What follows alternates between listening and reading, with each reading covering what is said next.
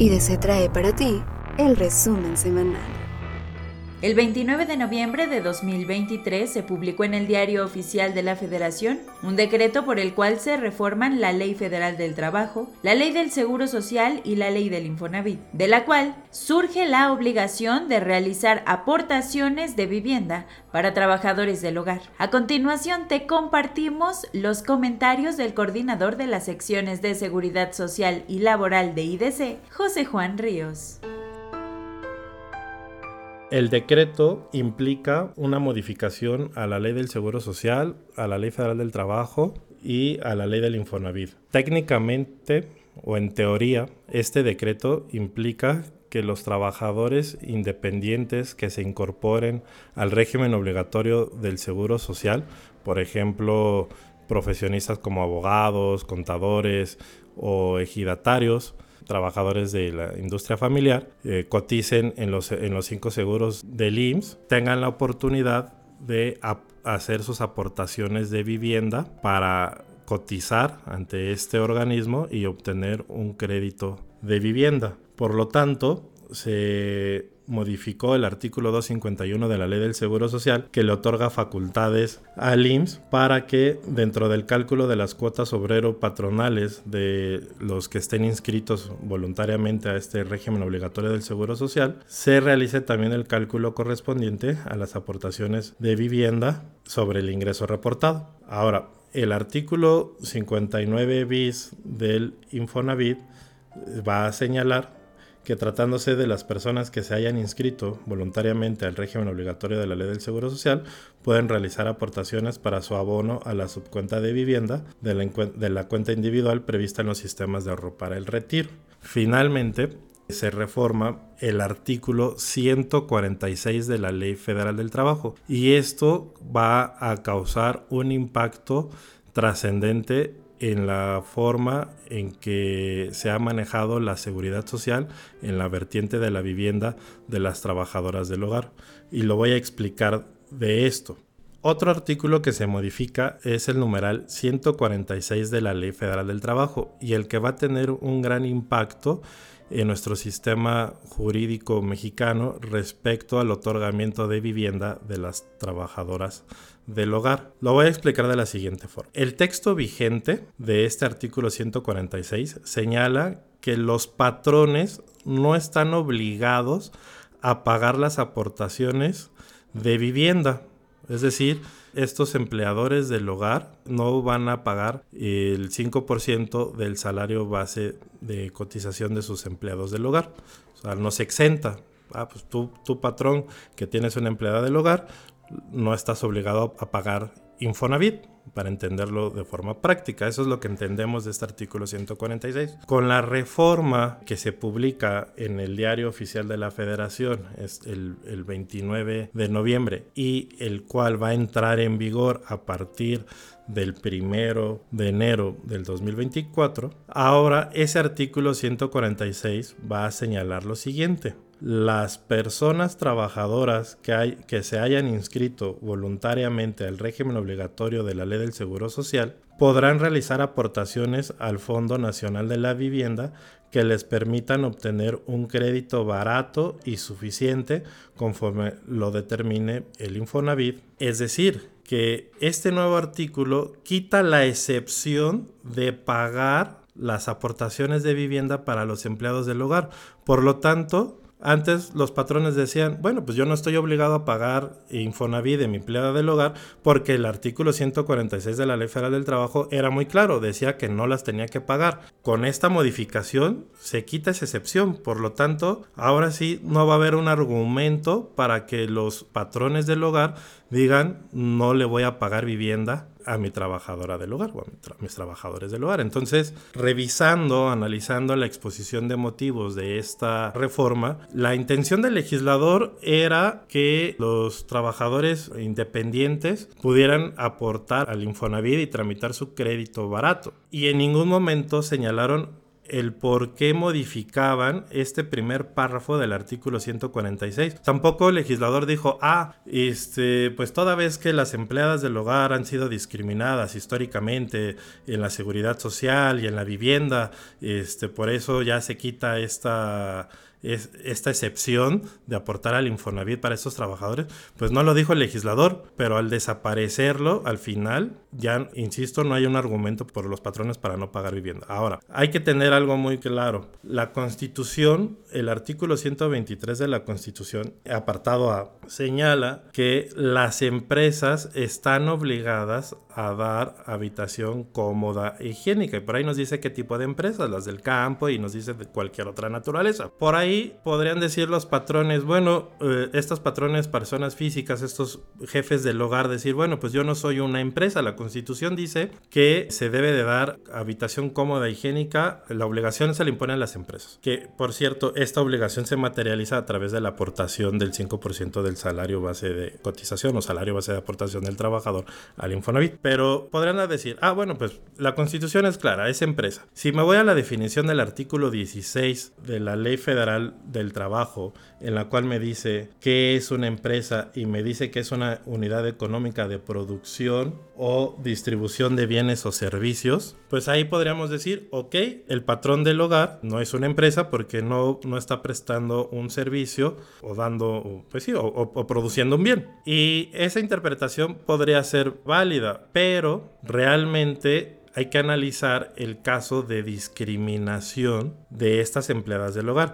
Ya en su momento, la Suprema Corte de Justicia de la Nación dijo que estas empleadas del hogar tenían derecho al Seguro Social, al IMSS, y, por lo tanto, al día de hoy tenemos disposición vigente de, esa obligación de asegurarlas al Seguro Social, pero no nos habían dicho nada del Infonavit. Si ya en, en, algún momento la Corte dijo que era discriminatorio no asegurarlas al IMSS, pues también es discriminatorio no asegurarlas al Infonavit. ¿Qué argumentos podemos retomar de esto? Antes de, y lo primero que debemos de tener en cuenta es que la ley del Infonavit señala que son obligaciones de los patrones pagar esa aportación de vivienda. Entonces veamos cómo está nuestro sistema. La constitución dice que las empresas deben de dar vivienda y ahí podría haber esa excepción de estos patrones del hogar, pero la ley del Infonavit me dice que no están obligados los patrones a pagar las aportaciones y entonces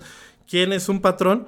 Pues toda aquella persona física o moral que recibe un servicio personal y subordinado y que a cambio de ello paga un salario. Por lo tanto, yo, empleador del hogar, tengo que pagar las aportaciones de vivienda, sobre todo porque ya no está esta excepción de la ley federal del trabajo, porque se, eh, se reformó este, se, se está reformando este artículo 146. Ahora, hay que considerar lo siguiente. La ley federal para prevenir y eliminar la discriminación en el artículo noveno señala que con base al artículo primero de la Constitución Política de los Estados Unidos Mexicanos, se considera discriminación y nos da tres puntos que caben destacar. Obstaculizar las condiciones mínimas necesarias para el crecimiento y desarrollo integral. Impedir el acceso a la seguridad social y limitar el derecho a la vivienda. Entonces, conforme a esta ley federal que vamos a entender que limitar el derecho a la vivienda para las trabajadoras del hogar es un acto discriminatorio, lo cual está prohibido por la Constitución.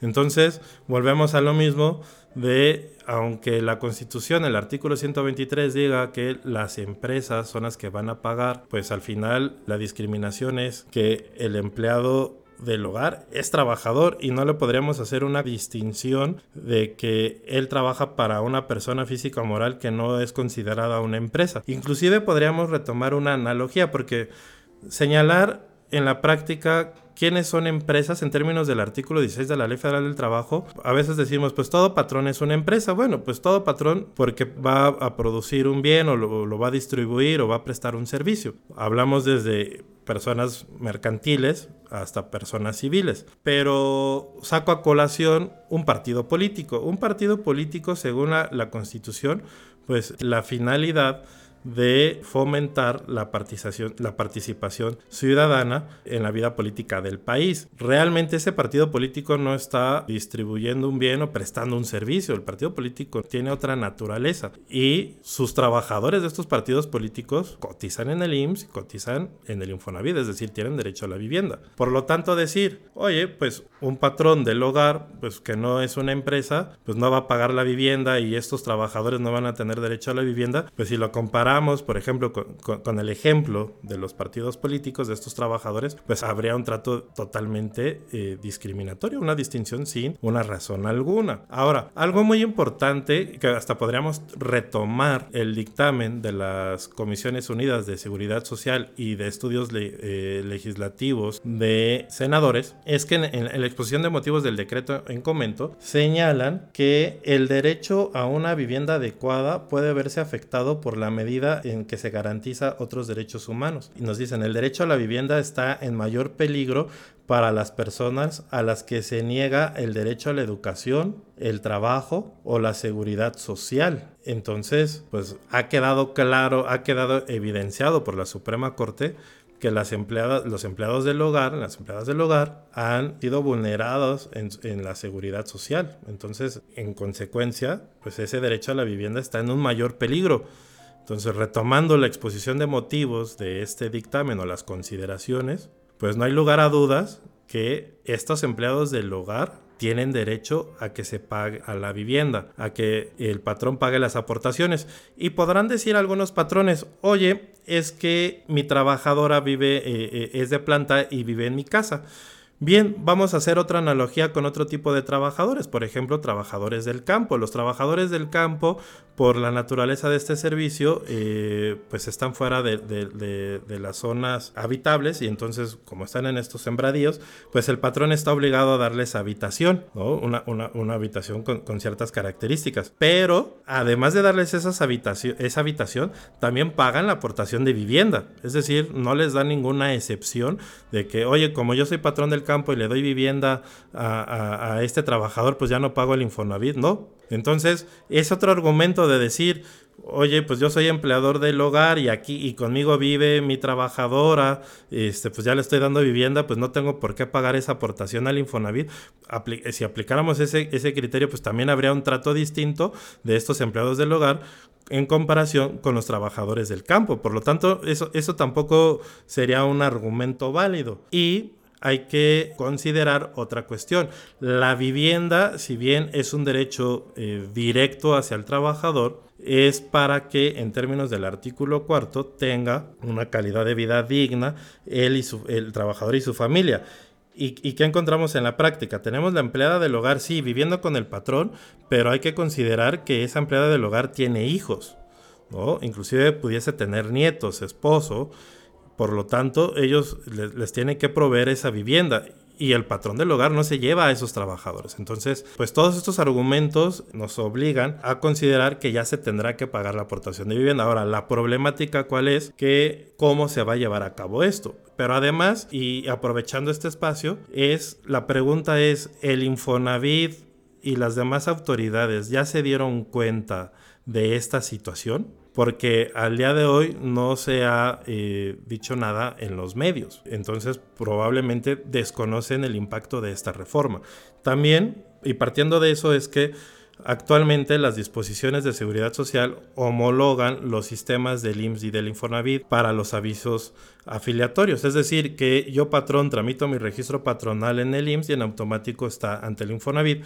Yo doy de alta en el IMSS a mi trabajador y en automático lo hago en el Infonavit. Entonces, ya decretando que estos trabajadores del hogar tienen derecho a la vivienda y se deben de pagar esas aportaciones, la pregunta es, que si en la plataforma del IMSS, que no se ha adecuado del todo, a pesar de que hace un año entró en vigor el aseguramiento al IMSS de estos trabajadores, si ahí va a aparecer un módulo para calcular y pagar las aportaciones de vivienda y que en automático las tenga reflejadas el Infonavit. ¿Por qué? Porque la legislación me dice que lo que yo haga ante el IMSS debe de estar ante el Infonavit. Entonces, si no se ajustan estos sistemas, va a haber una problemática y por lo tanto se tendría que modificar la legislación, bueno, la reglamentación, para señalarse que va a haber un caso de excepción en esa homologación de sistemas para casos especiales como trabajadores del hogar. Pero hay que recordar que la reforma viene para los trabajadores independientes, que le da facultades al IMSS para determinar las cuotas de estos trabajadores independientes, de las aportaciones de vivienda de estos trabajadores independientes. Entonces, probablemente es que en, en esa plataforma del IMSS se ponga un módulo para señalar quiero pagar aportaciones y en automático se calculen, se paguen y se reporten ante el Infonavit. Pues eso mismo tendría que pasar o se esperaría que pase con las empleadas del hogar. Y finalmente, retomando este artículo 146 de la Ley Federal del Trabajo que, se está reformando en, materia para aportaciones voluntarias de trabajadores independientes, es muy criticable. ¿Por qué? Porque esto es una reforma tal cual de seguridad social, que no tiene que ver con, con esta parte laboral, porque es trabajador independiente que cotiza voluntariamente en el IMSS. No, no se debió de haber puesto en la Ley Federal del Trabajo, es decir, no se debió de haber modificado este artículo 146 con toda esta problemática o beneficio, yo le diría más bien beneficio para trabajadoras del hogar, pero ¿qué pasa? La redacción dice, las personas trabajadoras que se hayan inscrito voluntariamente al régimen obligatorio de la Ley del Seguro Social podrán realizar aportaciones de vivienda. Hay que desmenuzar esto porque dice personas trabajadoras. La Ley Federal del Trabajo señala que trabajador es toda aquella persona física que presta un servicio personal y subordinado a cambio de un salario a otra persona física o moral. Es decir, trabajador y en términos del artículo 12 de la ley del Seguro Social, fracción primera, nos dice que son sujetos de aseguramiento al régimen obligatorio del Seguro Social todas aquellas personas que presten un servicio personal y subordinado, o sea, todos los trabajadores. ¿A qué voy con esto? Que en términos laborales, todo trabajador debe de ser inscrito al IMSS. Entonces es ilógico esta redacción del artículo 146 porque no hay ninguna persona trabajadora que se pueda inscribir voluntariamente al IMSS al día de hoy. ¿Por qué? Porque falta otra reforma a la ley del Seguro Social que le pudiera dar entrada o juego a este 146. ¿Qué es lo que debió de haber dicho el legislador? O, cómo debió de haber quedado este artículo 146. Para empezar, a lo mejor no tocar el primer párrafo, añadir un segundo párrafo y decir que las personas que en términos de la ley del Seguro Social se consideran trabajadoras independientes van eh, y que se inscribieron voluntariamente al régimen obligatorio del Seguro Social van a poder realizar aportaciones de vivienda. Pero insisto, este artículo 146 no se debió de haber tocado con la reforma a la ley del Seguro Social y a la ley del Infonavit bastaba. Y va a quedar en el tintero analizar cómo va a aplicar esta reforma, porque si va estas aportaciones voluntarias de estos independientes va a contar como periodo de cotización continuo para tramitar un crédito de vivienda y hay que recordar que las reglas de otorgamientos de crédito de vivienda, se prevé un sistema de puntos para obtener el crédito y en el cual se considera el comportamiento del patrón como su ubicación y nivel de cumplimiento, lo cual un independiente pues no va a ser patrón. Entonces, ¿cómo le van a dar esos puntos a estos trabajadores que aporten voluntariamente? Entonces, la reflexión final es, ¿realmente el legislador supo lo que hizo y eh, se consideró todo lo necesario para, para que se cumplan con estas disposiciones? Porque pudiese ser que la finalidad es independiente, cotiza al IMSS voluntariamente, cotiza al Infonavit voluntariamente para que gobierno recaude más y más y cuando te tenga que otorgar tus derechos, probablemente te los niego. Fue el comentario del coordinador de las secciones de Seguridad Social y Laboral de IDC, José Juan Ríos. Nos escuchamos en la próxima.